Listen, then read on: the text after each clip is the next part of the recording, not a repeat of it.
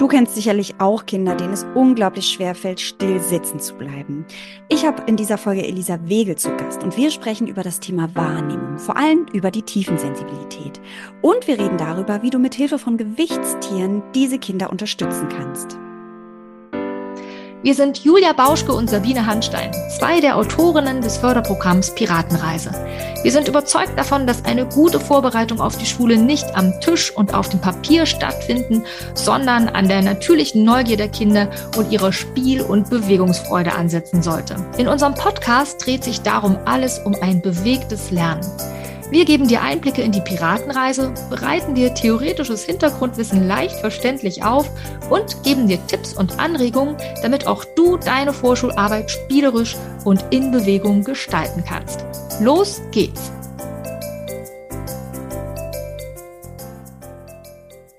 Herzlich willkommen zu einer neuen Piratenreise Podcast Folge. Heute wieder ein Expertinnen-Interview, was für mich wirklich auch immer wieder ein ganz besonderes Format ist und total schön ist, wenn wir hier Expertinnen und Experten haben, die über ihr ja, ähm, Herzensthema auch sprechen können. Und so ist es heute auch mit der Elisa Wegel, die ich mir eingeladen habe. Elisa Wegel, die macht nämlich Gewichtstiere selbst, beziehungsweise hatte ein Unternehmen gegründet, was äh, sich mit dem Thema Gewichtstiere und damit einhergehend mit dem Thema Wahrnehmung beschäftigt. Und das ist natürlich ein super Thema, was auch passend für dich als Hörerin oder Hörer sein kann, wenn du beispielsweise Kinder in deiner Einrichtung hast, die damit ein Thema haben oder die dir vielleicht auffallen, dass die Schwierigkeiten in bestimmten Wahrnehmungsbereichen haben.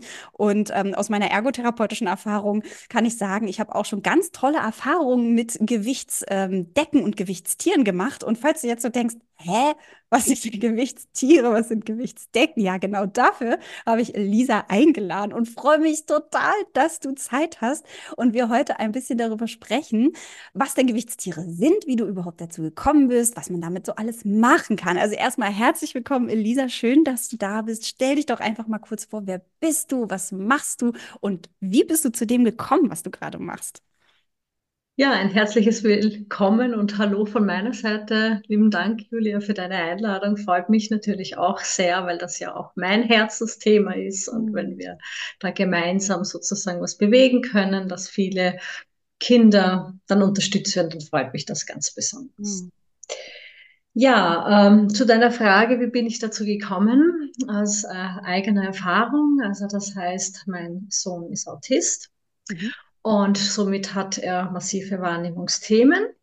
Und wir waren vor circa elf Jahren in der sensorischen Integrationstherapie in der Praxis von Ulla Kiesling. Mhm. Und ähm, hier, wo es dann schon ganz klar, wo die Reise hingeht und die Therapeutin hat mir einfach gesagt, bitte, Frau Wegel, kaufen Sie irgendetwas Schweres, damit er seinen Körper besser spürt. Ja. Was macht man als Mama? Man geht nach Hause, äh, geht ins Internet und schaut einmal. Und es hat vor elf Jahren in die Richtung halt gar nichts gegeben, beziehungsweise habe ich nichts gefunden. Mhm. Und aus der eigenen Not heraus habe ich dann begonnen, meinem Sohn Stofftiere zu nähen und habe die mit Quarzsand gefüllt, damit sie schön schwer sind. Und daraus sind Gewichtstiere entstanden. Und ja, also so ist sozusagen meine Geschichte, die sehr, sehr persönlich ist. Und ja. Was ja total motivierend ist, finde ich, glaube ich. Ne? Also wenn man selber mit dem Thema ähm, konfrontiert ist im Sinne von, okay, ich brauche etwas, aber ich kann es nicht beschaffen. Das treibt ja. natürlich ungemein an, weil das ja sicherlich auch aus, ähm, ich will gar nicht sagen aus einer Not heraus, aber du, man hat ja so auch ein Bedürfnis, mhm. seinem Kind zu helfen zu unterstützen ja. in allen Bereichen. Ne? Und, ähm, und es war schon ein gewisser Not, weil es ist ihm ja, ja nicht gut gegangen und ähm, das, bis man da selbst als als Mutter und ich denke auch dann in weiterer Folge, auch als Pädagoge wächst man ja mit den Herausforderungen und somit ist es bei mir nicht anders. Und äh, das war halt so schön am Anfang, weil ähm, ich auch den Zuspruch dann von der Therapeutin bekommen. Das heißt, Ma, ist das genial und ja. bitte kannst du mir auch so Tiere nähen. Ah. Und es war ja nicht geplant, ein Unternehmen aufzubauen, ja. sondern ich wollte nur meinem Sohn helfen. Ja. Und das war natürlich für mich eine wichtige Zeit, weil ähm, wir dann ein Tauschgeschäft gemacht haben. Also sie hat meinen Sohn therapeutisch unterstützt und ich habe ihr dafür Gewichtstiere genäht und äh, so hat das so Kreise gezogen. Und an Anfangs habe ich tatsächlich das nur so als Hobby gemacht und habe äh, das auf Spendenbasis gemacht und habe die Therapie meines Sohnes finanziert. So wow, Wahnsinn. Aus, ja. ja. quasi fast schon, ich finde Not heraus, es passt irgendwie nicht so richtig, ne? Aber da ist was geboren worden, was du ja. gar nicht so dir gedacht hattest wahrscheinlich, ne? Und auf mhm. einmal ist Nein. da was entstanden, so ganz magisch, so von ja, ist da so ein Weg entstanden. Wie ja. toll. Und jetzt ist da ein Unternehmen draus geworden. Also ich habe ja. wenn ich das richtig gesehen habe, bist du richtig Unternehmerin jetzt und ja. Äh, das ist dein mhm. Haupt, quasi dein Hauptprojekt, wo du deine Zeit und deine Energie reinsteckst und ganz viel Liebe sicherlich auch. Ja, ähm, ja wie toll. Wahnsinn. Ach, wie schön. Das freut mich wirklich von Herzen. Ja, danke. Ja, und es ist auch absolut mein Herzensprojekt äh, und ich habe dann wirklich erst vor zwei Jahren meinen Teilzeitjob in ich war früher Bankerin, gekündigt, ja. um mich wirklich hundertprozentig dem zu widmen, weil es einfach ein riesen, riesen Thema ist. Und das Thema Wahrnehmung betrifft ja nicht nur Menschen mit Autismus. Genau. Es ist ja viel weitläufiger. Genau. Und somit und sehr wichtig. Ja, und deswegen so schön, weil du kannst jetzt aus mehreren Perspektiven uns nochmal berichten. Ne? Also du hast Erfahrung ja. selber als Mama mit deinem Sohn, der da Unterstützung braucht und der da Schwierigkeiten in der Wahrnehmung hat oder Unterstützung in der Wahrnehmung braucht. Da aus der Perspektive kannst du berichten. Dann kannst du uns sicherlich berichten, was vielleicht die Frau Kiesling dir an ähm, Erfahrungsberichten von anderen Patientinnen und Patienten erzählt hat. Dann sicherlich hast du Kundinnen und Kunden. Also du kannst uns ganz, ganz äh, toll versorgen mit Erfahrungsberichten, was ja auch für unsere Hörerinnen und Hörer immer wieder spannend ist weil die sich vielleicht fragen, okay, ich habe vielleicht ein Kind mit einer Wahrnehmungsauffälligkeit, wie soll das jetzt helfen? Und das ist natürlich super, wenn wir dich da jetzt ein bisschen ähm, löchern können. Kannst du dich noch erinnern, wie mh, hm, also war das das äh, durch die Geburt deines Sohnes und die Diagnose Autismus? Ähm, hattest du vorher schon mal Kontakt mit dem Thema Wahrnehmung und Wahrnehmungsverarbeitungsstörung oder war das für dich neu? Und wenn es neu war, ähm, Kannst du dich noch daran erinnern, was so für dich, wo es für dich klar wurde, was das überhaupt bedeutet? Weil, also ich mache einen kurzen kleinen Schwenk, damit vielleicht klar wird, worauf ich hinaus will. Ähm, ich finde, manchmal ist das so, so, so, ein schwammiger Begriff. Ja, was soll denn das heißen? Da spürt sich jemand mhm. nicht so richtig. Das klingt vielleicht für manche ganz spirituell oder also man kann das nicht so richtig greifen. Und manchmal hilft ein Bild oder eine Erfahrung, um zu verstehen, das bedeutet das also, etwas wahrzunehmen und zu verarbeiten. Und das bedeutet es, eine Verarbeitungsstörung in dem Bereich zu haben. Das, kannst du dich erinnern, wie du vielleicht auch bei der Frau Kiesling oder generell, als du dich mit dem Thema beschäftigt hast, gab es irgendeinen Moment, wo du gesagt hast, jetzt kapiere ich das, was das sein soll und ich habe eine Idee, wie ich unterstützen kann oder fällt dir da irgendwas ein? Ja, sehr gerne. Also nur zu, zu, zu Verständnis, also ich war nicht persönlich bei der Frau Kiesling, obwohl sie mhm. einmal bei einer Sitzung dabei war. Ich war in ihrer Praxis, also es waren ganz äh, besondere äh, Therapeuten, Pädagogen, die mich da begleitet haben mit dem Konzept von Ulla Kiesling. Mhm. Und äh, ja, also es war bei mir tatsächlich so, dass ich jungfräulich in dieses Thema hineingegangen bin. Also ich bin durch meinen Sohn erstmalig, aber wie wir die Therapie, da war er circa vier, also das heißt, sprich auch richtig das Kindergartenalter, was ja auch hier jetzt sehr passend ist, mhm. ist, ähm, da bin ich sozusagen mit dem Verdacht Autismus wohl schon von der, von der Entwicklungsambulanz ähm, von der Ärztin konfrontiert worden, da war er drei. Allerdings die Wahrnehmungsauffälligkeiten im Rückblick haben sich schon weit früher gezeigt. Ja. Ja, also das heißt, ähm, ich, es ist ein, ich sage, es ist ein, ein, ein, eine, Riesenfamilie, das Thema der Wahrnehmung. Das ähm, hört ja, ist jetzt nicht nur Autismus, äh, ob das jetzt ADHS, ADS, Dyskalkulie, Legasthenie, das sind sozusagen, ich sage es jetzt einmal so ganz salopp, die, die genetisch bedingten Wahrnehmungsauffälligkeiten, die dann auch ein Leben lang einen begleiten. Aber wir dürfen hier sicher nicht vergessen, dass es auch die temporäre Wahrnehmungsproblematik gibt. Ja, das kann bedingt sein durch Stress, durch Trauer, durch ähm, zu wenig Bewegung, zu viel Medienkonsum, ähm, psychische Probleme. Also das heißt, das Feld ist wirklich groß und äh, ich glaube, das ist einfach wichtig zu wissen, wie zeigt sich das? Also ich mhm. durfte mir in den elf Jahren eine Riesenexpertise aneignen in dem Gebiet, was ich auch äh, neben der Produktion, sage ich jetzt mal, von Gewichtstieren auch als Schwerpunkt habe, dass ich Wissensvermittlung und Aufklärungsarbeit mache in, im pädagogischen und therapeutischen Bereich. Und da ist es jetzt wirklich so, um das jetzt in das Praxis, in, die, in meine persönliche Geschichte, weil das Spektrum ist ja so vielfältig, dass es jetzt nicht heißt, bei meinem Sohn war es so und es ist jetzt bei jedem Kind so. Ich glaube, das muss man jetzt auch gleich einmal sagen. Also es ähm, gibt ein ganz, ganz breites Feld. Also was ganz früh bei uns aufgefallen sind, sind auch wirklich das Taktile, alles, was über die Haut war. Also es hat spannenderweise mit zwei begonnen, dass er auf einmal die, die, das Duschen nicht ausgehalten hat. Also das ja. war wirklich so, ich habe ihn geduscht und er hat gebrüllt von heute auf morgen wie, also als würde man ja ihn brühendes heißes Wasser über ihn leeren. Ja, also ich war als Mutter total irritiert. Ich habe sofort die Dusche weg und habe mit der Hand runtergegriffen, weil ich habe sie vorher geprüft, aber mhm. ich habe nochmal geschaut, ist das heißes Wasser? Ich meine, nein, warum, warum schreit er jetzt auf einmal? Ja, jetzt kann ich sagen, alles, was oberflächlich bei ihm auf die Haut ähm, äh, leicht oder, oder oberflächlich in Berührung kommt, ist er überempfindlich. Mhm. Mhm. Äh, viele Kinder zeigen das ja dann auch, ah, der mag das Etikett nicht, mhm. der will keine Strumpfhose anziehen oder sie mhm. will keine Strumpfhose anziehen. Das Material kratzt, ja. Mhm. Und man, man ist dann unerfahren schnell in der, geh du dir nichts an, das ist ja eh nicht, so dieses mhm. Abtun. Damit sollte man glaub, wirklich vorsichtig sein. Ja, also wirklich. ja, weil das sind wirklich schon ganz frühe Anzeichnungen auf einer Überempfindlichkeit in der Wahrnehmung, hier mhm. halt in der, in der, in der taktilen, oberflächlichen Wahrnehmung. Und ähm, da waren wir das erste Mal mit Wahrnehmungsproblemen konfrontiert, auch von ärztlicher Seite. Also da war die erste Diagnose, er hat halt Wahrnehmungsprobleme. Ich sage, das ist auch als Mutters oder als Elternteil, das ist ja ganz egal, äh, auch angenehm, dass man so peu à peu in das Thema hineinwächst. Mhm. Ja, so kann man sich da langsam sich dem Thema annähern und man hat nicht so dieses ganze Bild auf einmal. Berg von Informationen ja. und okay, so ist es jetzt. Ne? Ja, ja. Im, im, mhm. Im Umkehrschluss, und das ist das Spannende, und ich glaube, das ist auch wichtig, dass man das auch als Pädagoge weiß, äh, natürlich auch als Elternteil.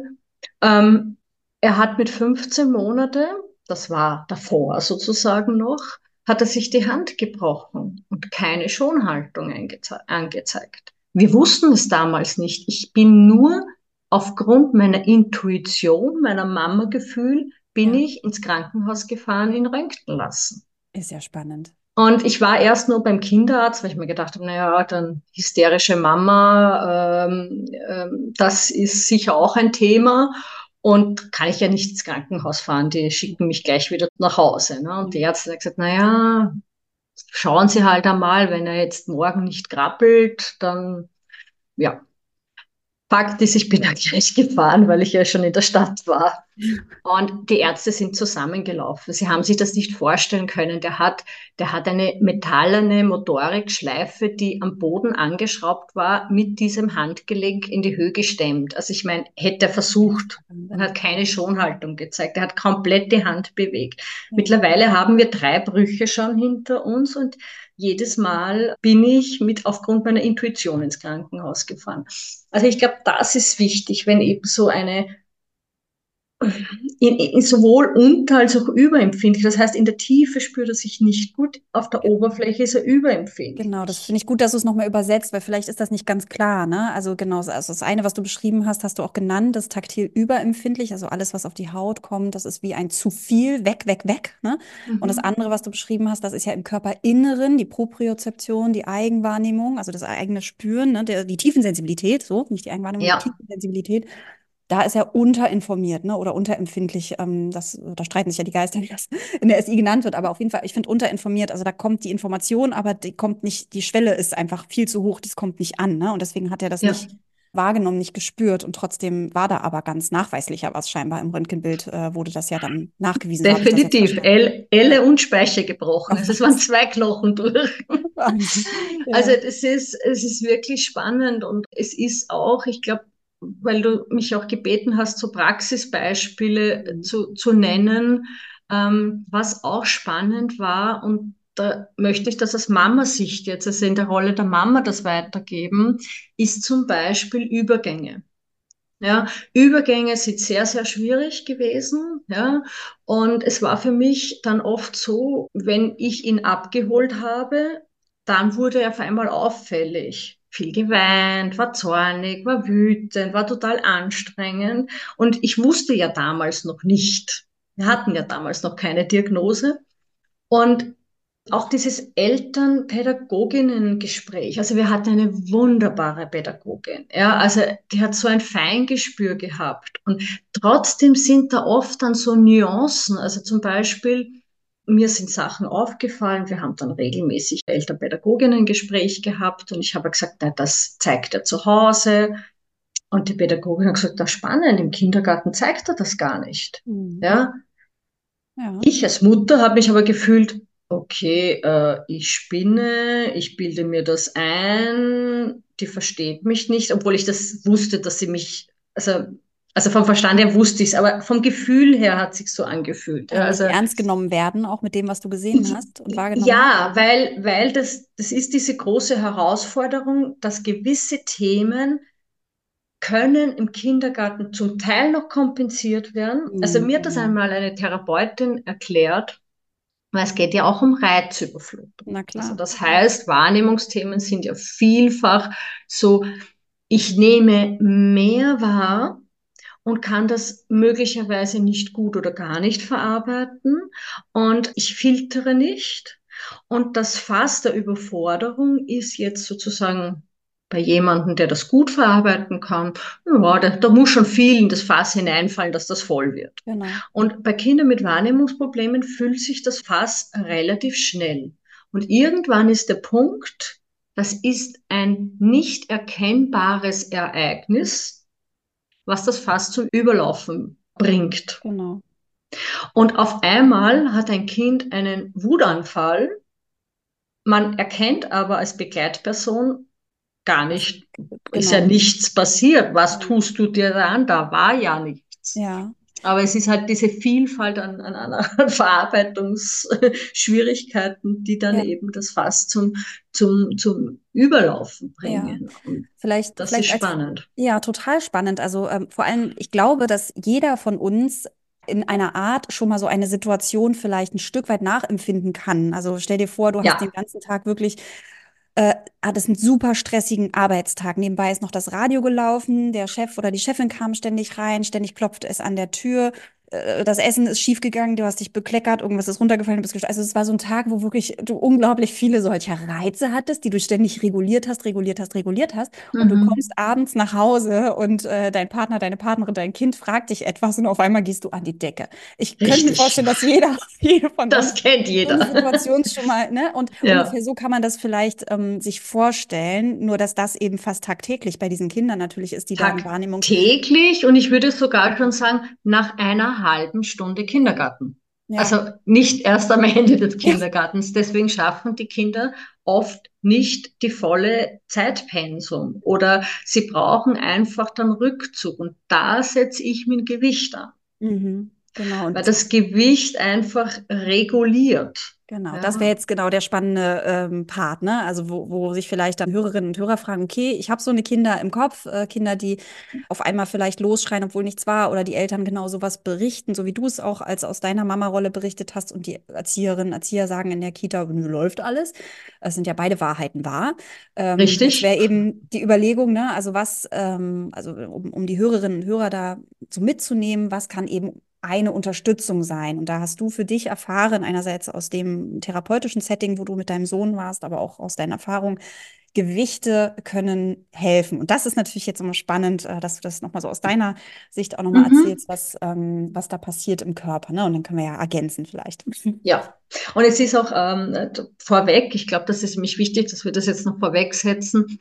Es ist auch Kinder mit Wahrnehmungsthemen ja. haben eine ganz starke Unruhe Ruhe und Reizüberflutung. Mhm. Die Unruhe kann sich im Außen zeigen, äh, der hüpft ständig, der springt auf, der kann im Morgenkreis gar nicht ruhig sitzen, der stoßt ständig den Nachbarn, der will hüpfen, aber der macht das ja nicht, weil er jemanden ärgern will oder weil er unerzogen ist. Das ist nämlich ganz ein wichtiges Begriff, dass man das unterscheidet sondern er macht das, weil er ganz, ganz starke Impulse braucht, um sich zu spüren. Und wenn er den Nachbar stoßt oder wenn er hüpft oder wenn er springt, dann spürt er seinen Körper. Er weiß, wo sein Körper anfängt, wo er aufhört und wo im Raum er sich befindet. Ganz genau. Das finde ich gut dass du, und ganz wichtig, dass du das nochmal sagst. Also es geht hier nicht nur um Kinder, die vielleicht eine Autismus-Spektrum-Störung haben, sondern generell ja. um Kinder, die äh, Wahrnehmungs-, Verarbeitungsschwierigkeiten haben oder die im Kita-Alltag auffallen. Ich fasse es nochmal kurz zusammen, ne? Also die eben sehr unruhig wirken oder ständig anecken oder vielleicht auch etwas von außen betrachtet gröber mit anderen Kindern im Umgang sind. Ja, also sei es äh, vielleicht ein bisschen stärker auf die Schulter klopfen und sagen, hey Paul, mhm. schön, dass du da bist oder einen sehr starken Händedruck zum Beispiel haben oder eben ja irgendwo vielleicht mal eher gegenkommen mit ihrem Körperteil, eben weil du, wie du es eben gesagt hast, eine Spürinformation ähm, sich ja damit auch reinholen ne? und auch da, danach ganz, ganz gezielt suchen. Ich finde, das, ähm, mir hat das damals geholfen, dieses Beispiel, ich glaube, das kennt auch jeder, weil das vielleicht manchmal nicht so greifbar ist, wenn man dann diese Erfahrung nicht hat, wenn man das anders wahrnimmt. Aber was, glaube ich, jeder schon mal ähm, erlebt hat, ist, wenn der eigene Arm eingeschlafen ist oder das Bein oder so. Das kennt ihr, ja. glaube ich, auch jeder, dieses Gefühl, ja, so irgendwie, ich spüre das nicht, was mache ich automatisch? Entweder schütteln oder drücken. ja, also ich hole mir ja auch irgendwie, ja. hey, wo ist denn der? Ne? Also meistens drückt man irgendwie noch ja, oder ja, spannend, ja. um sich wieder eine Information reinzuholen. Ich finde, das kann vielleicht nochmal als Bild helfen, ja. wie, ähm, wie, wie sich das äh, anfühlen wird, sehr wahrscheinlich. Ja, also ich spüre das irgendwie nicht so richtig, also hole ich mir was rein oder ähm, hau da ein bisschen drauf oder hole mir einen kalten Eiswürfel, was auch immer, ja. um eben einen Reiz reinzukriegen. Und da setzt eben ähm, dann setzen die Gewichtstiere oder Gewichtsdecken, je nachdem, äh, eben an. Ne? Also. Genau, richtig. Und es ist auch, auch so, diese Unruhe, das ist mir als, als, als Mama eines Sohnes, der die Unruhe nicht nach außen zeigt, sehr ja. wichtig, weil gerade die ruhigen Kinder dann unterschätzt werden. Weil mein Sohn trägt die Unruhe in sich. Also das heißt, er zieht sich dann sehr stark zurück, der kann dann nicht teilnehmen. Also das, das ist halt auch die Herausforderung und das ist natürlich auch kein leichtes Feld, da in der Pädagogik tätig zu sein, weil es nicht das Paradebeispiel ist. Also mhm. man, man kennt es vielleicht mittlerweile ganz gut auch. Ähm, auch Hochsensibilität ist eine Form der Wahrnehmung. Mhm. Ja, und wenn ich zum Beispiel die Kanäle, wenn ich jetzt äh, alles überempfindlich spüre, kann es auch sein, dass ich alle Sinne viel stärker wahrnehme, also hören, riechen, schmecken. Aber man muss es auch fairerweise dazu sagen, weil es wichtig ist und ich glaube, es ist in unserer Gesellschaft noch nicht so verankert, dass auch die Energiefühligkeit bei manchen oder bei vielen stärker ausgeprägt ist. Ja. Und dass das die Kinder dann leicht auch überfordern kann, wenn ich in einer Gruppe bin und ich muss diese ganzen, ich, ich ne, nennen wir es vielleicht nicht Energie, sondern wir nehmen, nennen wir es lieber Emotionen. Also jeder, der eine kommt mit der Angst, der andere kommt mit der Wut. Das sind so viele, ja, ich nenne jetzt doch wieder Energien, aber das ja. sind ja mächtige, starke Energien. Und wenn ich das sehr empathisch bin und alles wahrnehme und alles spüre, dann kann mich das auch übermannen. Na klar, das ist ja auch sehr kräftezehrend, ne? Das, auch, das ist ja, ja. immer verarbeitet werden. Also unser Gehirn genau. verarbeitet ja ständig und ja, das und ist das ist, wenn da eben aus welchem Grund auch immer eine, eine Verarbeitungsschwierigkeit da ist, egal ob das jetzt temporär ist oder dauerhaft oder wo auch immer das herkommt, ähm, da ist es halt wichtig, dass ich Hilfestellungen habe. Und da ist eben das ist Gewicht, um da jetzt auch Beispiele zu nennen, also das heißt, ähm, im Morgenkreis für ein unruhiges, reizüberflutetes Kind, ja, der ständig etwas auch in den Händen haben möchte, weil das ihm Sicherheit und Halt gibt. Ja? ja. Äh, da kann das Gewichtstier, deswegen habe ich auch spezielle Schoßtiere, wie zum Beispiel die Schildkröte, die lege ich dann am Schoß. Mhm. Ja? meine Gewichtstiere haben Namen. Das ist die Charlotte und äh, der, der Max. Und äh, es gibt verschiedene, also männlich und weiblich, ganz egal. Und die haben Taschen. Der Panzer ist eine Tasche. Das heißt, ich spüre am, am Oberschenkel, ah, da ist halt. Mhm. Das geht ganz in die Tiefe und das hat eben dreieinhalb Kilo, braucht dann ein Kindergartenkind am Schoß liegend. Also es ist wirklich viel Gewicht, damit ja. man das auch wirklich in der Tiefe spürt. Ja. Mhm. Und dann kann ich zusätzlich mit den Händen in den Panzer hinein. Das heißt, ich habe auch dieses Eindringen, dieses Reinrutschen, wo was ja viele Kinder, die sich nicht so gut spüren, lieben, mit den mhm. Fingern überall rein. Wir sagen in Österreich Borlen. Also ich weiß nicht. Rein, rein ähm, ja, bitte hilf mir. Ja. Also rein kriechen, ja, so oder rein stopfen. Ja, ne? also ja so mit den Fingern. Also mein, mein Sohn hat überall mit den Fingern rein ja. ja. gestopft. Ja. Und, und, und weil es natürlich auch das Spüren ist, ja. Und wenn ja. ich da etwas habe, was, was ein, ein, ein, ein Wegbegleiter ist, ein Spielzeug, deswegen wollte ich auch nicht ihm nur einen Sack nähen und den am Schoß legen, weil es ist ein Unterschied, ob das die Schildkröte äh, Charlotte ist, die mich da jetzt unterstützt, oder die Schnecke Viola oder der Hund Bero oder die Katze Samira, weil das sind ja dann meine Wegbegleiter, ja, die, die, ich kann sie ins Rollenspiel, ich kann, wie soll man sagen, ähm, ich kann ja dann sagen, Psst, oder bitte, schau, die schläft jetzt auf deinen Schoß. Oder mhm. heute, Paul, kannst du heute auf die Schildkröte aufpassen? Genau. Ich meine, das machen Pädagogen ist jetzt alle Fachkräfte, ihr macht das sozusagen, ja, eh, eh, eh so, ja. Aber es gibt ja auch Menschen, denen das vielleicht nicht so bewusst ist, weil man kann dann dadurch nicht immer sagen, geh jetzt zappelst schon wieder, kannst mhm. du nicht mal ruhig sitzen bleiben, ist ein, hört sich anders an, als wenn ich sage, Paul, kannst du bitte auf die Charlotte aufpassen? Genau. Die schläft oder, oder, kuschelst du mit dem Kater Paul oder wie auch immer, also welcher Name jetzt auch immer. Ja. Also das heißt, ich kann die Kinder ganz anders abholen und somit auch ihr Selbstwertgefühl steigern, indem sie den Kindern ja nicht wissen, dass das jetzt ein Hilfsmittel ist in ihrer um ihnen in ihrer An Anderssein, in ihrem Anderssein zu unterstützen. Ja, das, das finde ich ist wirklich nochmal ein großer Unterschied jetzt auch zu den Decken. Also ich hatte bisher ja. Gewichtsdecken ähm, äh, zu tun und durchaus auch mit Gewichtssäckchen. Aber jetzt, wo du das nochmal so aufgedröselt hast, dass das ja auch ganz bewusst, dass du ja auch Tiere gewählt hast, also Kuschel, ja. die Kuscheltiere, ne? Ähm, das fällt natürlich kaum auf in so einem Morgenkreis. Ne? Also da gibt's ja, könnte ich mir vorstellen, dass es auch durchaus ähm, völlig äh, legitim ist, dass Kinder da ihre Kuscheltiere auch von zu Hause mitnehmen. Also so kenne ich es zumindest aus den Einrichtungen, wo ich bin, dass die Kinder auch im Morgenkreis dann ihr Kuscheltier auf ihrem Schoß mit dabei haben. Und so fällt das eben nicht auf. Da ist ein Kind, was da eine Schwierigkeit Möglichkeit hat oder Unterstützung braucht, sondern hey, der Paul, der hat eben die, äh, die Schildkröte Charlotte auf dem Schoß und das ist ja. völlig in Ordnung. Es ist ja ganz, das ist ja angebunden an die kindliche Fantasie und gerade so wie genau. du es genannt hast, das wirkt nicht ausgrenzend, ne, sondern eher ja. als Einladung, äh, sich Unterstützung zu holen und das fällt überhaupt nicht auf, ja, dass das irgendwie und, und man ist mehr, man, es soll ja auch gar nicht auffallen im Sinne von äh, du richtig. bist anders, sondern ja. So und es ist auch im Sinne der sozialen Teilhabe. Ja. ja weil ähm, sinnvollerweise ist es natürlich in der Kita, im Kindergarten sinnvoll, dass man ja jetzt nicht ein Gewichtstier hat, sondern eine Vielfalt. Ja, ich habe ja Gewichte von 600 Gramm bis 5,5 Kilo. Ich habe verschiedene Oberflächen, verschiedene Tiere. Das heißt, ich kann pädagogisch wirken. Wie macht das Schaf? Mhm. Ah, oder ich, ich, ich, ich lasse die Kinder benennen. Ja, mhm. welches Tier möchtest du dir heute aussuchen?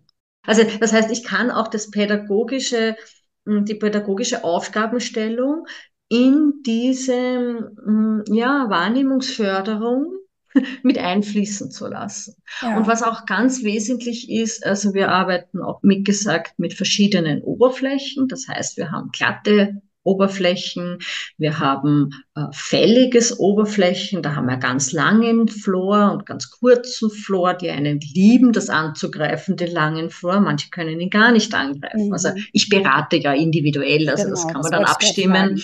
Ja, ja, und ähm, die Katzen und Hunde sind ja die klassischen Feldtiere. Ich sage immer, das sind die Kuschelfreunde, die Seelentröste. Jetzt stellt ihr euch einmal vor, es, ich meine, ihr kennt das sicher in ihrer, eurer Praxis. Also ich spreche jetzt speziell die Kindergartenpädagoginnen an. jetzt ist die Eingewöhnungsphase. Ja, jetzt wollen wir sozusagen, dass die Kinder schön langsam den Übergang vom elterlichen Setting in das Kindergartensetting übergehen. Da fließen Tränen, die Abnabelung. Und jetzt kommt die Katze Samira da mit ins Spiel. Die hat 1,8 Kilo bis 3 Kilo oder 800 Gramm. Das gibt sie drei Gewichtsklassen. Und ich habe die Erfahrung gemacht, dass 1,8 so das Perfekte für dieses Setting ist. Und die legt man dann auf die Brust. Die kann man nehmen. Und tatsächlich löst das Gewicht im Gehirn das gleiche aus wie eine Umarmung.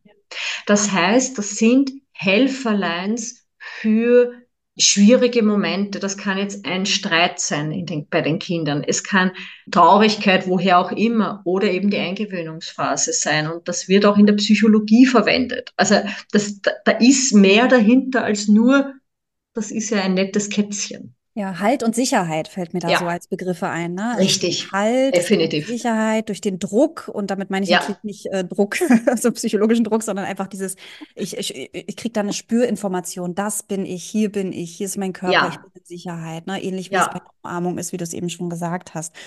Das heißt also, wenn man das so zusammenfasst, die Gewichtstiere, die ähm, wirken auf den Körper, ne, auf die Propriozeption, also auf die Tiefenwahrnehmung und wirken quasi auch stressregulierend. Ne? Also, Richtig. Also, ähm, und können ja auch Reize, die vorher drüber gelaufen sind, so sagen wir meistens in der Praxis, also wenn dann Reiz über den Körper drüber gelaufen ist, sei es taktil, ja, also ich habe irgendwie äh, einen Pulli äh, an- und ausziehen müssen, der irgendwie hibbelig, kribbelig war oder ähm, ich habe irgendwie, ein, ja, weiß ich nicht, ich musste mir gerade die Hände waschen oder eigentlich ist das überhaupt nicht meins, dann kann eben ein propriozeptiver Reiz, also so ein Druckreiz so in, in der Tiefe, regulierend wirken, dass dieser Reiz nicht so nicht mehr so stark ähm, gespürt wird. Das kann man sich manchmal gar nicht so richtig vorstellen, ist meine Erfahrung, als bis ich es nicht selber mal gespürt habe und vielleicht so als kleines Eigenexperiment. Äh, vielleicht hast du da auch noch eins, Elisa. Also ich kenne das aus der, meiner ähm, Erfahrung, als ich mich mit der sensorischen Integration beschäftigt habe, als kleine, ähm, ja, als kleines Eigenexperiment. Vielleicht kann äh, unsere Hörerin oder unser Hörer das einfach mal ausprobieren. Ähm, zum Beispiel mit einem mit so einem Wattebausch. Vielleicht hat der ein oder andere sowas. Oder von mir aus auch irgendeinen Stoff, den man noch so äh, da hat. Aber so ein Wattebausch ist gar nicht so verkehrt, ja, so was schön Flauschiges.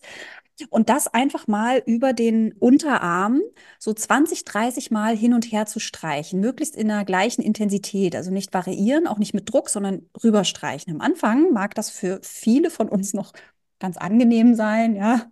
Aber irgendwann wird es in der Regel stressig. Also, dass, dass man so denkt, so, okay, jetzt reicht's. Jetzt wird's nervig. Das soll quasi diese Überstimulation nachempfinden, beziehungsweise es ist ja auch quasi eine Überstimulation. Und das Gleiche dann mal an dem anderen Arm zu machen, auch so eine Überstimulation nachzustellen, ja, also mit dem gleichen Wattebausch da nochmal drüber gehen. Und dann mal aber diesen zweiten Arm zu drücken, also mit der ganzen Handfläche, es kann auch jemand anders machen, einen Druckreiz draufzusetzen, ja, quasi wie eine Massage zu geben. Und dann mal nachzuspüren, was passiert. Und wenn du selber als Hörerin, Hörer das jetzt ausprobieren möchtest, skip mal kurz, weil ich mache jetzt die Auflösung. Ich sage, was passiert. Aber wenn du es selber ausprobieren möchtest, spul mal 15 Sekunden vor.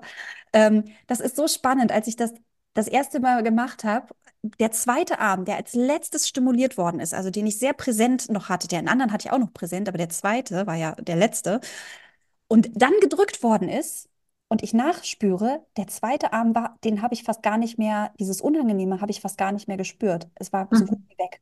Und der erste, der eigentlich schon länger weg war, den habe ich noch viel intensiver gespürt. Ja. Das heißt, der Reiz, dieser immer überstimulierte Reiz, der war da noch viel krasser wahrnehmbar. Und das war für mich, äh, das meine ich vorhin mit so Beispielen, wo es bei mir so, Ach so, funktioniert das.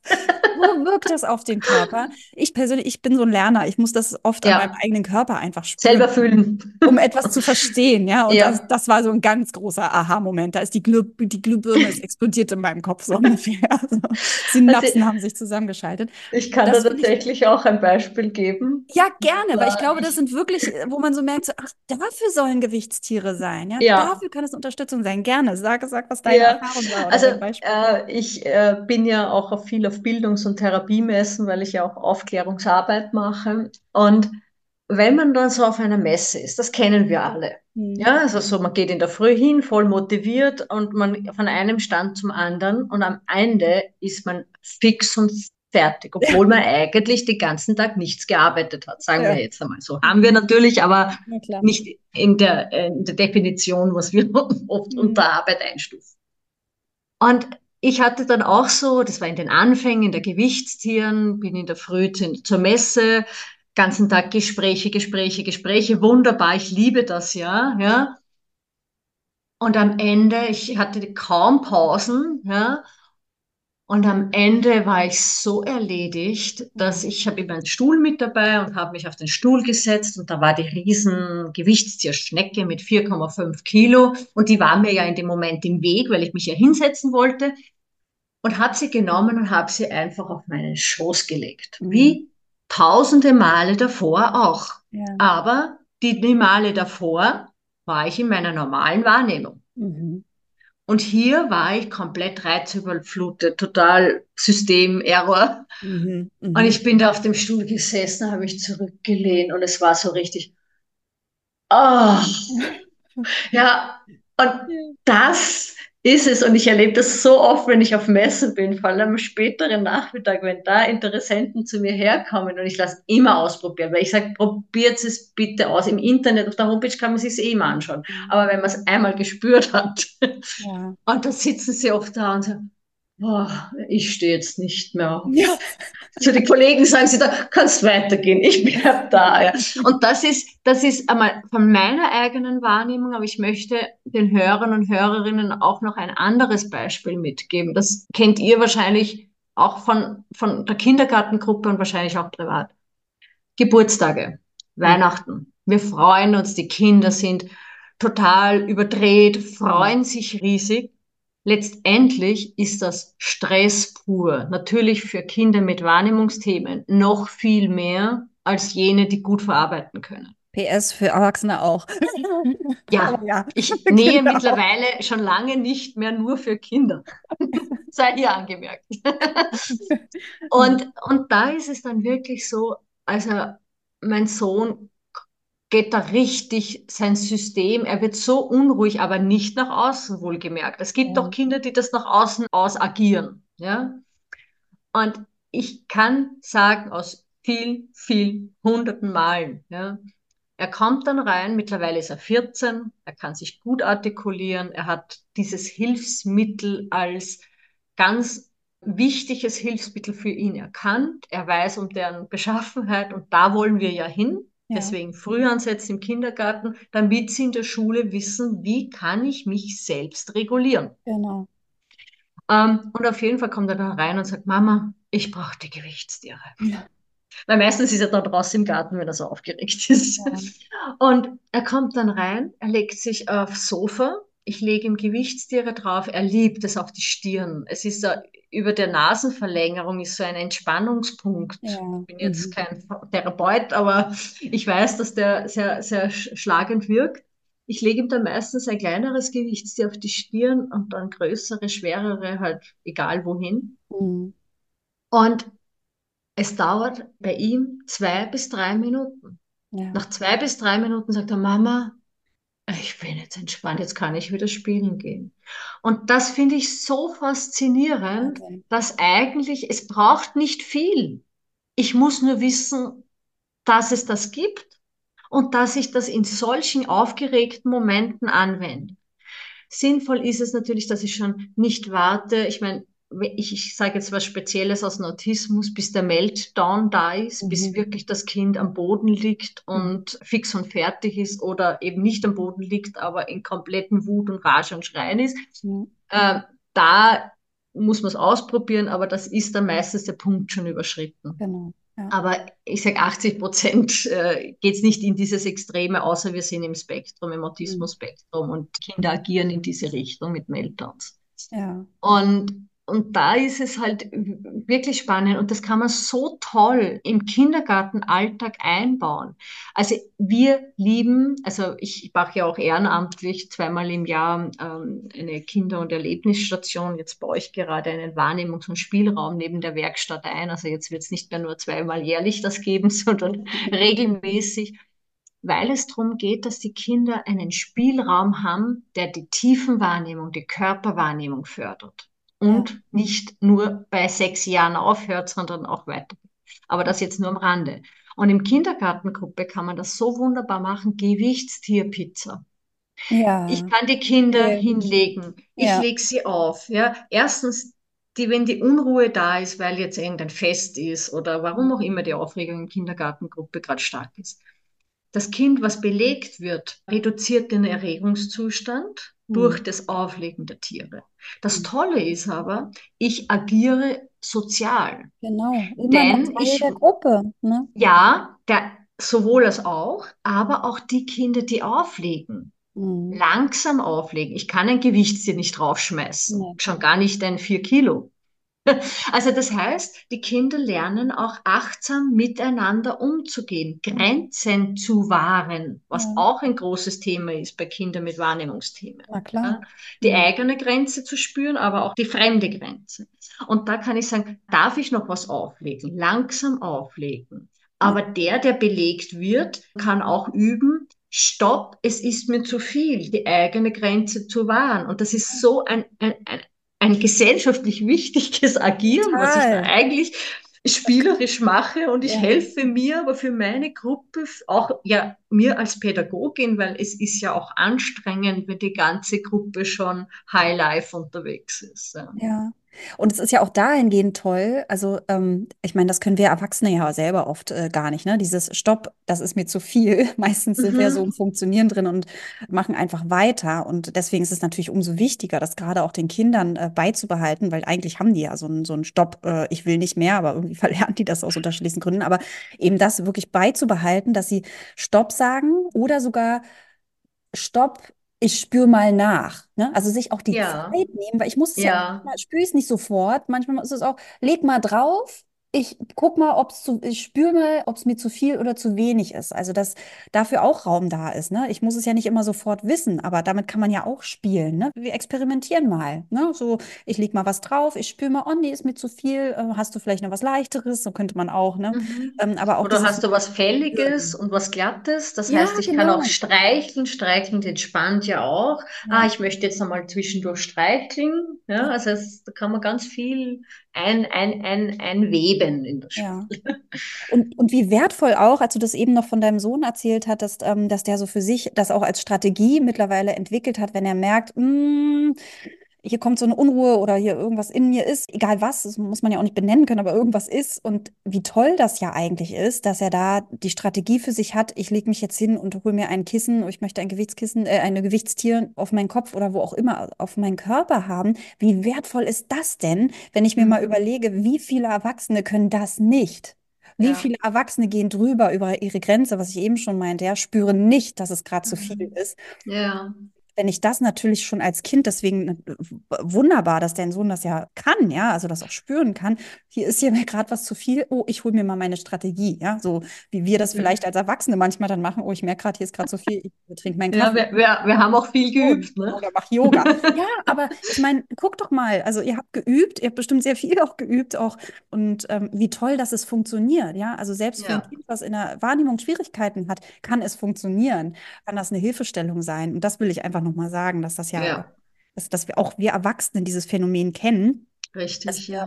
manchmal über unsere Grenze drüber gehen und dann auch manchmal explodieren, das, was ich vorhin als Beispiel meinte. Ja, ja, ja. ja. Auf, einer, auf eine Mücke zum Elefanten macht, äh, weil man eben schon völlig überladen ist. Und mhm. wie wertvoll das eigentlich auch ist, wenn Kinder eben genau das lernen. Stopp, hier ist mir gerade was zu viel, weil das natürlich für unsere Psyche nachher im Alltag, wenn wir erwachsen sind, ganz, ganz wichtig ist. Also auch ja, auf jeden Fall. Und so kann ich es aber spielerisch üben. Ne? Also das ja, heißt, eben, ich muss eben. jetzt nicht das irgendwie krampfhaft theoretisch genau, das ist alles lernen, sondern das ist, genau, das ist Spiel und kindliche und Fantasie eingebaut, ne? ohne dass das heißt, wir machen jetzt Achtsamkeitsübungen, liebe Kinder, setzt euch ja. mal alle hin, sondern nein, das kann man eben dadurch, dass und, die ja diesen kindlichen Charakter haben, beziehungsweise die Tiere ja auch natürlich Kinder ansprechen. Ja, und es ist für mich auch so wichtig, also dadurch, dass wir als Manufaktur arbeiten, haben wir natürlich eine breite Vielfalt an Tieren. Also ich glaube, wir haben 160 verschiedene Modelle und ich glaube elf verschiedene Tiere.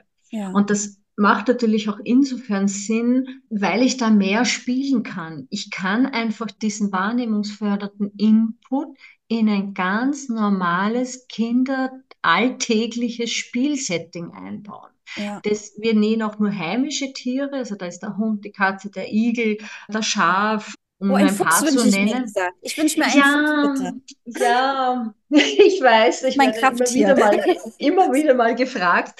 es lässt sich nur nicht alles technisch umsetzen. Ja, na klar. Und auch nicht, ich muss, also die sind ja alle zertifiziert nach ja. Spielzeugverordnung, das ist die chemisch und Zug und Reißfestigkeit. Qualität ist bei uns oberstes Prinzip, also nicht oberstes Prinzip, also es ist eines der Ein wichtigsten Prinzipien. Das mhm. oberste Prinzip ist bei mir immer der Mensch mhm. und das Miteinander und Füreinander und vor allem auch das soziale Engagement. Ja. Also das ist bei mir das oberste Prinzip. Aber die Qualität, also das heißt, wir haben Materialien, die langlebig sind. Also ich habe Tiere, also bei unser hiesiger Kindergarten, der die ersten Gewichtstiere als Kindergarten bekommen hat vor zehn Jahren. Ja und das waren noch meine Prototypen. Also ich habe viel, viel weiterentwickelt.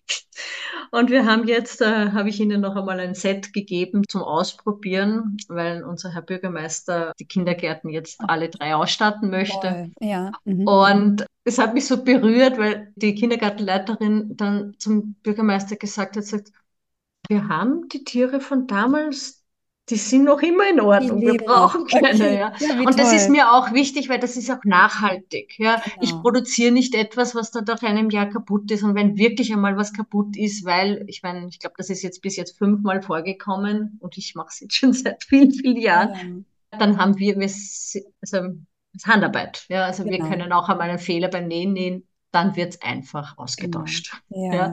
Also das ist kein Thema.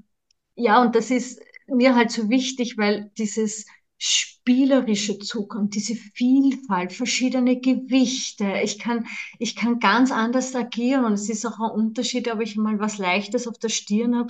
Also mein Sohn mag es zum Beispiel auch seine Augen mit dem Gewicht zuzudecken, mhm. dass er den kleinen Hund oder die, die 800 Gramm Katze zum Beispiel über die Augen legt. Ja. Ja, und das, das, das ist spannend und was auch noch äh, ich den, den Zuhörerinnen mitgeben kann, wir haben auch ein Zahlenset. Genau, ja darauf wollte ich nämlich auch passt ja weil Thema Vorschule. ja, ja, definitiv. Und da ist alles eingeflossen aus meiner, also natürlich therapeutisch, was ich als, als, äh, als Mama von den Therapien mitbekommen habe, aber auch die Erfahrung, quasi. ja, ich bin nicht ausgebildete Therapeutin, aber ich glaube, ich könnte schon einen Kurs ja. machen, zumindest wenn es um das Fachgebiet Tiefenwahrnehmung geht. Mhm. Und da ist auch ganz viel von der Autismusbereich, Wahrnehmungsbereich reingeflossen und alles, was, ich habe die Erfahrung gemacht, alles, was für Menschen mit Autismus gut und wichtig ist, tut auch den anderen total gut. Total. Ja? Genau. Weil es ist zum Beispiel so, die Kissen haben ein neutrales Innenkissen. Sie sind mit Gewicht aufsteigend. Das heißt, ich spüre, dass eins weniger ist. Ich kann wirklich in die Körpererfahrung gehen. Mhm. Ich kann mir Zahlen auflegen. Ich habe nicht nur diesen Körperwahrnehmungsinput, sondern auch pädagogisch. Ich kann das Innenkissen rausgeben, kann da drei Bälle zur Zahl drei reingeben. Oder ich drehe es um und es ist die Farbe blau und ich schaue mal, was ist denn in der, in der Gruppe, wo sind denn kleine blaue Gegenstände, sammelt die mal ein. Und mhm. die Susanne sammelt alles, was orange ist, ins orangene Kissen. Mhm. Also in Säckchen dann, oder? Ja. Und das ist eben und, und zum Beispiel ich als Autistenmama würde nie ein blaues Kissen mit einer gelben Zahl drauf applizieren. Ja. ja. Also das heißt, sie sind immer in dem Ton gehalten, damit man sagen kann, hole mir das blaue Kissen. Hm. Ja, damit es ganz eindeutig ist, ne? Genau. Ja, also klare Sprache, klares äh, Design, also auch beim Design, wir haben auch kräftige Farben, ja, mhm. weil es gibt ja nicht nur diejenigen, die sanfte Farben mögen, sondern ja. gerade wenn Farbsensibilität oder, oder Farbvorliebe da ist, ja. ähm, es sind starke Farben. Also mir fällt zum Beispiel aus, dass Rot eine ganz starke Farbe ist, meine Lieblingsfarbe meines Sohnes. Ja. Und ich habe immer wieder Kunden aus dem Spektrum, die gerne auf die roten Tiere greifen. Ja. Aber ich habe auch sehr erdige, ruhige Farben. Also das mhm. heißt, man kann wirklich alles und das ist eben so schön, wenn man als Manufaktur arbeitet, dass man diese Individualität umsetzen kann. Ja. Also das, also die Zahlkissen, genau, auf die wollte ich dich auch noch ansprechen, weil ich glaube, das sind äh, auch wirklich, das ist ein tolles Hilfsmittel beziehungsweise ein tolles Material, was Einrichtungen für alle Kinder nutzen kann. Ja, also gerade Ja. wenn wir jetzt, wir haben ja Hörerinnen und Hörer, die hauptsächlich im Vorschulbereich arbeiten beziehungsweise das letzte Kita-Jahr begleiten, aber auch andere. Und da können, glaube ich, die Zahlkissen, was ich gesehen habe, ne, das sind ja quasi so A4 groß, habe ich gelesen. Ja, ja, sind sehr groß. Eben schon. Bewusst, weil es die Größe ja auch wichtig ist. Genau, Weil wenn weil so ja kleine Kisten rein dann passen. ja. und auch mit zu Genau. hantieren. Und das ist ja Lernen in Bewegung und mit dem ganzen Körper. Ne? Also das, was wir vorhin Richtig. Berichtet haben oder das, was meine Erfahrung auf jeden Fall ist, bleibt es bei mir alles besser verankert, wenn ich es wirklich Ja. mit meinem eigenen Körper gespürt habe. Und das greifst du ja genau auch da mit den Zahlen. Ja, und wenn ich einen Zahlentwister spiele oder wenn ich einen Würfel habe, einen großen im Bewegungsraum, einen Ja. großen Würfel, dann würfe ich die Zahl 5 und die Kinder steigen dann auf die Zahl 5 oder das Genau, Kind, was das- gerade dran ist. Also äh, das, das ist halt so schön, weil ich so viele wichtige pädagogische Themen mit Gewicht kombinieren kann. Und ich kann, ja, dieses Gewicht ist ja nicht nur für die Kinder mit Auffälligkeiten. Also Genau. das muss man mal ganz klar sagen. Also die Tiefenwahrnehmungsförderung, Förderung mit Gewicht ist für jede Kind wichtig. Die Bausteine der kindlichen Entwicklung gehen über den Körper, Ganz auch genau. die kognitive Entwicklung. Ja, Somit ist das ähm, ja wesentlich, dass ich das mit einbaue. Und was mir auch noch als Beispiel gerne mitgeben möchte, gerade wenn man im Bewegungsraum ist, zwei Dinge sind das. Das eine ist einmal, ich kann es mit Schaukel kombinieren, ich kann es mit Tunnel Mhm. kombinieren, ich kann es mit einem Rollbrett kombinieren. Mhm. Das heißt, ich habe Bewegung, ich habe Hand-Fuß-Koordination, ich habe Raumwahrnehmung, Ja. einmal von der einen Seite. Ich habe Bewegung, was sowieso per se schon gut ist, ja, aber in Kombination, wenn ich das Kissen, also das Tier, ähm, durch den Tunnel ziehe, Genau. von der Schaukel raufziehe auf die Schaukel, dann habe ich Zug und Schub, je Mhm. nachdem welche Richtung, auf Gelenke und Genau. Muskulatur, holt mir den Erregungszustand runter. ganz genau. Ja, Dann mache ich danach erst die Vorschulübung mit den Vorschulkindern Ja. und gehe vorher in den Bewegungsraum und mache ganz bewusst Spiel mit Gewichtstieren. Und es Genau. macht natürlich den Kindern mehr Spaß, wenn sie den Riesenfisch, der 80 Zentimeter und 5,5 Kilo hat, durch den Tunnel ziehen können oder ob sie einen Sack ziehen. Ja, also um das, äh, warum betone ich das so? Weil das halt für mich mein, mein Herzenswunsch ist, ich möchte die Kinder berühren. Ich Ja. möchte sie begeistern. Und ich kann das immer mehr, wenn, wenn, wenn da, ich meine, auch wenn wir miteinander sprechen, sind wir auch begeisterter, wenn wir im Austausch sind. Na klar. Und wenn wir nur lesen. Und das würde ich Ja. jetzt so vergleichen zwischen, ich habe eine Form eines Tieres und ich habe eine Form eines Kissens. Das. Prinzip des Gewichts unterscheidet sich überhaupt nicht. Ganz egal, ob das jetzt ein Kissen ist, also ein, eine Decke, Kissen, was auch immer, oder ein Tier, rein sachlich. Ja, Aber das Emotionale, das Herzensthema, das Berührtsein, genau. das, Das ist, äh, das macht einfach was. Ne? So ist ja damals auch die Piratenreise entstanden, um das kurz so einzustreuen. Ne? Ich meine, da haben wir auch ganz einfache Bewegungsabläufe drin, wie äh, bei uns gibt es ein Piratentraining und dann ähm, Mhm. ist das eben in eine Geschichte eingebettet. Achtung, da rollt ein Fass übers, übers Schiff Ja. und alle müssen auf einem Bein stehen, damit äh, eben das Fass durchrollen kann. Ne? Wenn ich nur sage, stellt euch mal auf ein Bein, hat das natürlich eine ganz andere Richtig. Energie. und, und ich, ich mag diese Spielerische, diese genau. Fantasie und, und Ja, Ja, also da geht's mir das Herz auf mit fast 50, ja. Also Ja. das ist einfach, ähm, und da, da, da darf ich noch das Zweite dazufügen, was ich Ja. vorher angesprochen habe in der Bewegungsraum. Der Quarzsand nimmt immer die Umgebungstemperatur auf. ah, okay. Das heißt, im Winter mal auf die Terrasse rausstellen und nach einer Stunde reinholen oder analog halt Gefriertruhe, wenn vorhanden, oder Kühlschrank. Ja. Dann die Kinder barfuß auf den Gewichtstieren oder, oder Zahlenkissen steigen lassen. Mhm. Mhm. Ja, das heißt, ich habe auch kalt, warm. Ja, Ja. ich mache es gern mit der Schlange, balancieren. Ich spüre auf einmal, boah, das ist kalt. So, und jetzt steige ich auf dieser Schlange Mhm. und das knirscht. Mhm. Das heißt, ich nehme auch auditativ, also äh, über die Ohren wahr, ah, kalt, Schnee, der knirscht, wenn ich draußen bin und ich erlebe das gerade im Kindergartenraum mit der Schlange. Genau. Das heißt, ich habe da auch kalt-warm. Ich meine, Wärme, sage ich jetzt ganz klar dazu, nur dort hinlegen, Gewichtstiere, wo, wo du auch selbst die Hand lange rauflegen kannst. genau, ganz klar. Kein Ofen, keine Mikrowelle. Also es ist kein Wärmekissen per se.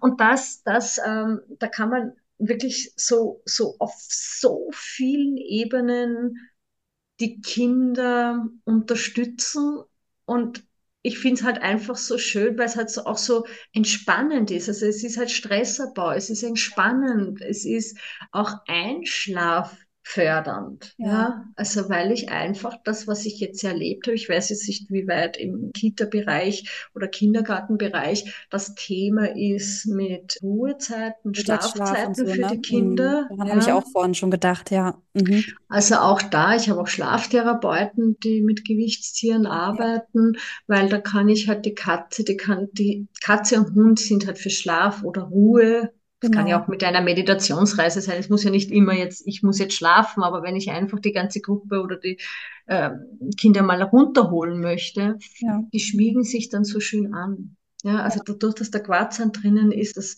schmiegt sich halt wunderbar an den Körper an und im Sommer ist es auch leicht kühlend.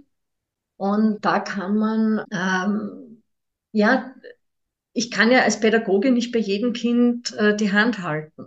Genau. Na, dann kann das wirklich eine unglaubliche Unterstützung sein, dass man dann doch mal zum Oktopus die, indem man einfach Kissen überall drauf, ja. also nicht überall, ne? Aber gerade bei Kindern, die da so in so einer Unruhe drin sind oder die, denen es schwerfällt, da runterzufahren oder auch einfach so, es schadet ja auch nicht. Ich finde, das darf man ja auch nicht ja. vergessen. Also es gibt, ne, also ein, mit einem Kuscheltier zu kuscheln, was dann eben ein bisschen schwerer ja. ist, das, ja. das macht ja ein Kind nicht kaputt in dem Sinne, so, sondern es kann ja eher noch zusätzlich einfach eine Unterstützung sein. Und gerade Kinder, die da eben eine Unterstützung brauchen, für die ist das natürlich unglaublich wertvoll, als wenn sie immer wieder ermahnt werden, zappel nicht so, du sollst doch jetzt ruhig sein, jetzt äh, weck doch nicht alle anderen, ja.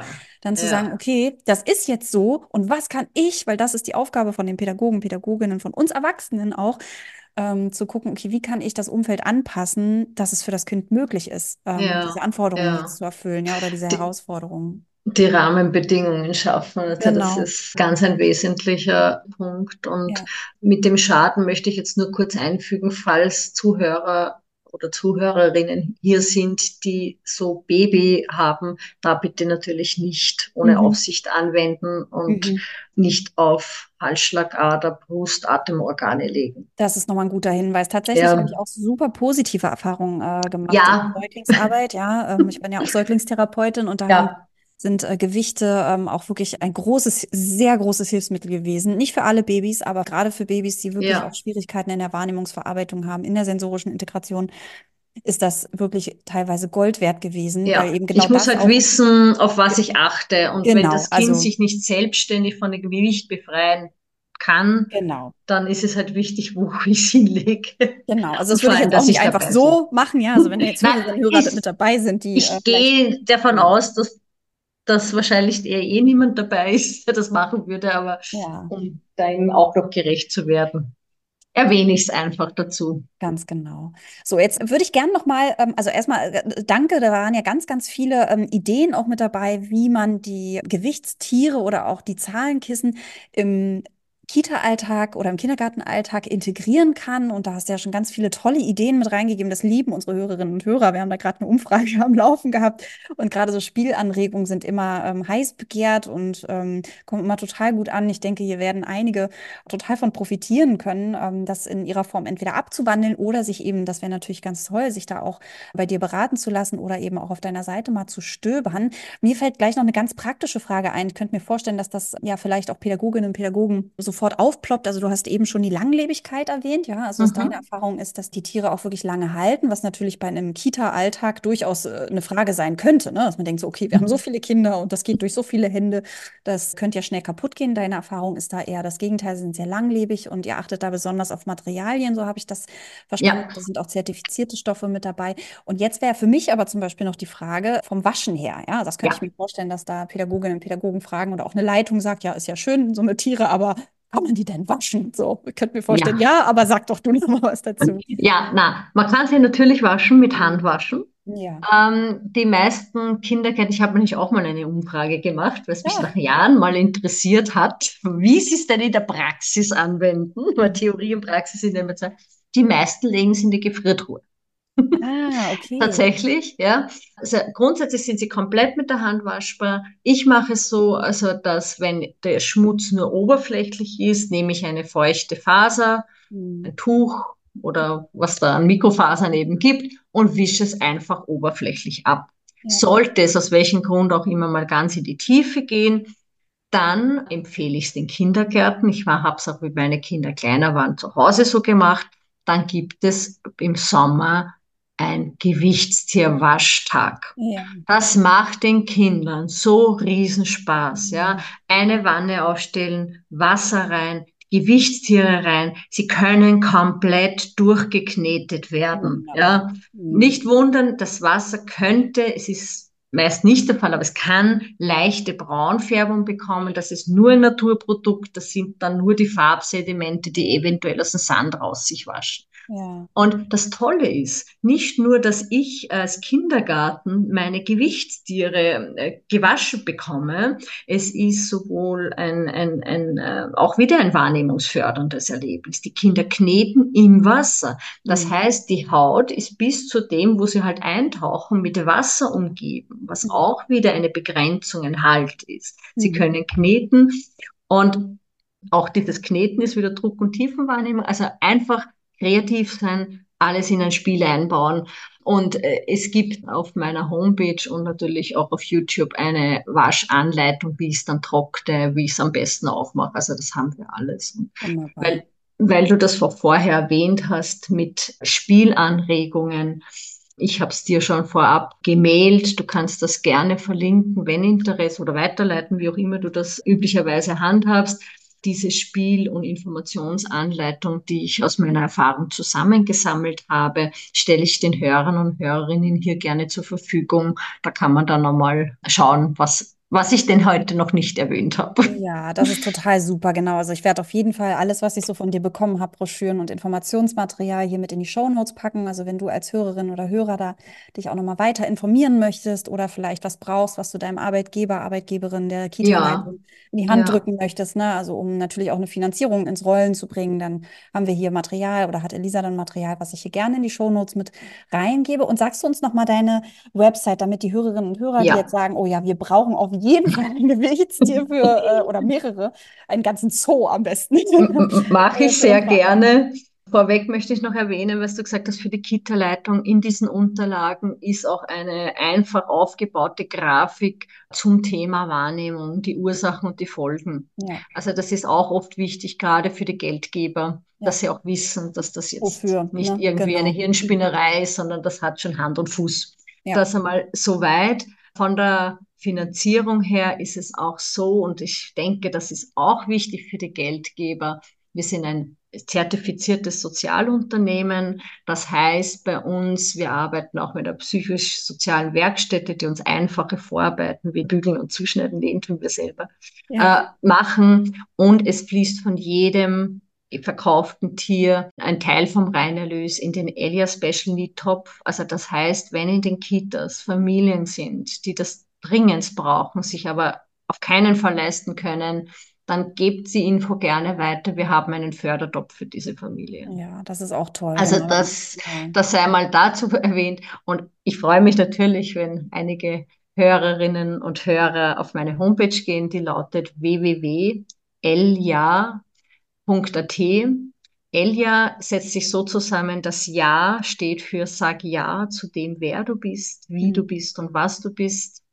Und L, der, die Vorsilbe ist abgeleitet von meinem Vornamen Elisa. Ja, toll, genau. Also das verlinke ich hier nochmal alles. Das heißt, da können unsere Zuhörerinnen und Hörer einfach draufklicken und dann nochmal schauen, wie du so arbeitest und was du so anbietest für tolle Gewichtstiere. Es lohnt sich da auf jeden Fall drauf zu schauen. Elisa, ich danke dir für den Austausch und für den Einblick in deine Arbeit und ganz, ganz großen Dank für dein Engagement und auch für die tollen Ideen und ja, auch für den Einsatz für Kinder, die da Unterstützung brauchen. Und freue mich, dass wir zueinander gefunden haben. Ich danke dir.